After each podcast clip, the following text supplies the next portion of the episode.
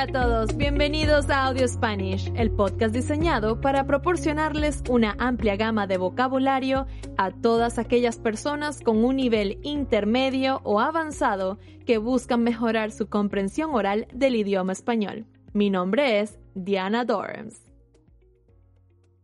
Y este es episodio número 21. Ser agradecidos agradecidos por todo lo que tenemos y por lo que no tenemos también. A veces tenemos días en que nos quejamos y nos sentimos menos afortunados que otros, pero la vida está siempre llena de altos y bajos. Sentirse desmotivado algunos días es totalmente normal. Después de todo, somos seres humanos Nuestras emociones son vivas y a veces incontrolables cuando dejamos que factores externos nos afecten. Otros días sentimos que nos queremos comer el mundo, es decir, que podemos hacer de todo, adentrarnos en nuevos proyectos, cambiar nuestro estilo de vida, socializar, etc. Yo les voy a hablar desde mi experiencia personal. Como ya les comenté en episodios anteriores, escribir no es mi fuerte. Hay otras personas a quienes se les da mucho más fácil que a mí. Cuando decidí empezar este podcast, Audio Spanish, lo hice como una forma para retarme, desafiarme a mí misma e impulsarme a crecer como escritora y editora de mi propio contenido, creando así un espacio seguro en donde crecer a un nivel creativo y profesional. Pero obviamente, no les voy a negar que hay días en que siento que esta responsabilidad va más allá de lo que puedo manejar. En días así, simplemente me relajo y ocupo mi mente en otras cosas. Despejar la mente me ayuda a volver a mi rutina con más ganas y más energía. Una vez que retomo este proyecto, me doy cuenta de lo tanto que me gusta. Veo mis logros y doy gracias por poder seguir adelante explorando cada día. Por ejemplo, poder ofrecerles ya 21 episodios es gratificante. Me genera una sensación de gozo, de alegría, ver lo que he logrado hasta ahora. Espero que el contenido de este episodio les sirva como recordatorio de que debemos ser agradecidos con las oportunidades que la vida nos presenta. Toma este momento como esa señal del universo para que veas a tu alrededor y te des cuenta de todas las cosas maravillosas que tienes. Analiza tu vida desde otra perspectiva y notarás que hay muchos proyectos que antes no tenías, puertas que se han abierto hacia un futuro más próspero. Y si sientes que estás pasando por un momento difícil, recuerda que las dificultades no duran para siempre, y de ellas Solo se puede aprender. Hay que verlas como oportunidades de crecimiento. Y no, este no es ningún libro de autoayuda ni nada por el estilo. Simplemente yo, aquí, hablándoles un rato y desahogando mis ideas filosóficas con ustedes. Ya saben, uno de esos días en los que me siento inspirada. Yo soy fiel de que la mente es muy poderosa y todo aquello que le pidamos al universo, Dios o esa fuerza superior, como lo quieras llamar, se hará realidad y todo aquello que no se hace realidad es porque algo mejor va a venir. ¿No les ha pasado que a veces quieren algo con todas sus fuerzas y lo intentan y lo intentan? Pero simplemente no se da. Luego pasa el tiempo y entienden el por qué no se dio.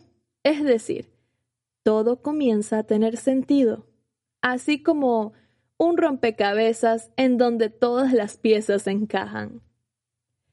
Estar en un estado de agradecimiento constante nos hace humildes como seres humanos, nos libera de tantas formalidades. Se puede decir que es un estilo de vida. Como algunos escritores dicen, es el arte de ser agradecidos. Y esto va mucho más allá que un simple gracias. Es apreciarlo todo y estar agradecidos por lo mucho o poco que tenemos. Vivimos en una sociedad absurda en la que los bienes materiales se han vuelto más importantes que nuestro estado emocional y mental. Por eso, me gustaría compartir con ustedes este escrito de Urjien Sangarakshita, un budista y escritor británico, extraído del libro La Shanga, y abro comillas. Pensamos en el Buda lleno de sabiduría, en el Buda lleno de compasión, el Buda lleno de hábiles recursos, pero por lo regular no pensamos en el Buda agradecido sin embargo, una de las primeras cosas que hizo el Buda tras alcanzar la iluminación fue demostrar su gratitud a quienes lo habían ayudado. Incluso sentía gratitud hacia un árbol. Este simple acontecimiento nos da en qué reflexionar.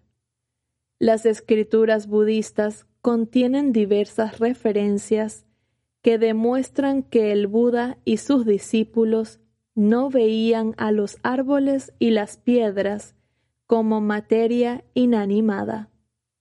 Los contemplaban como seres vivos, incluso se relacionaban con ellos. Le hablaban a los árboles y las flores, o, mejor dicho, al espíritu que los habitaba.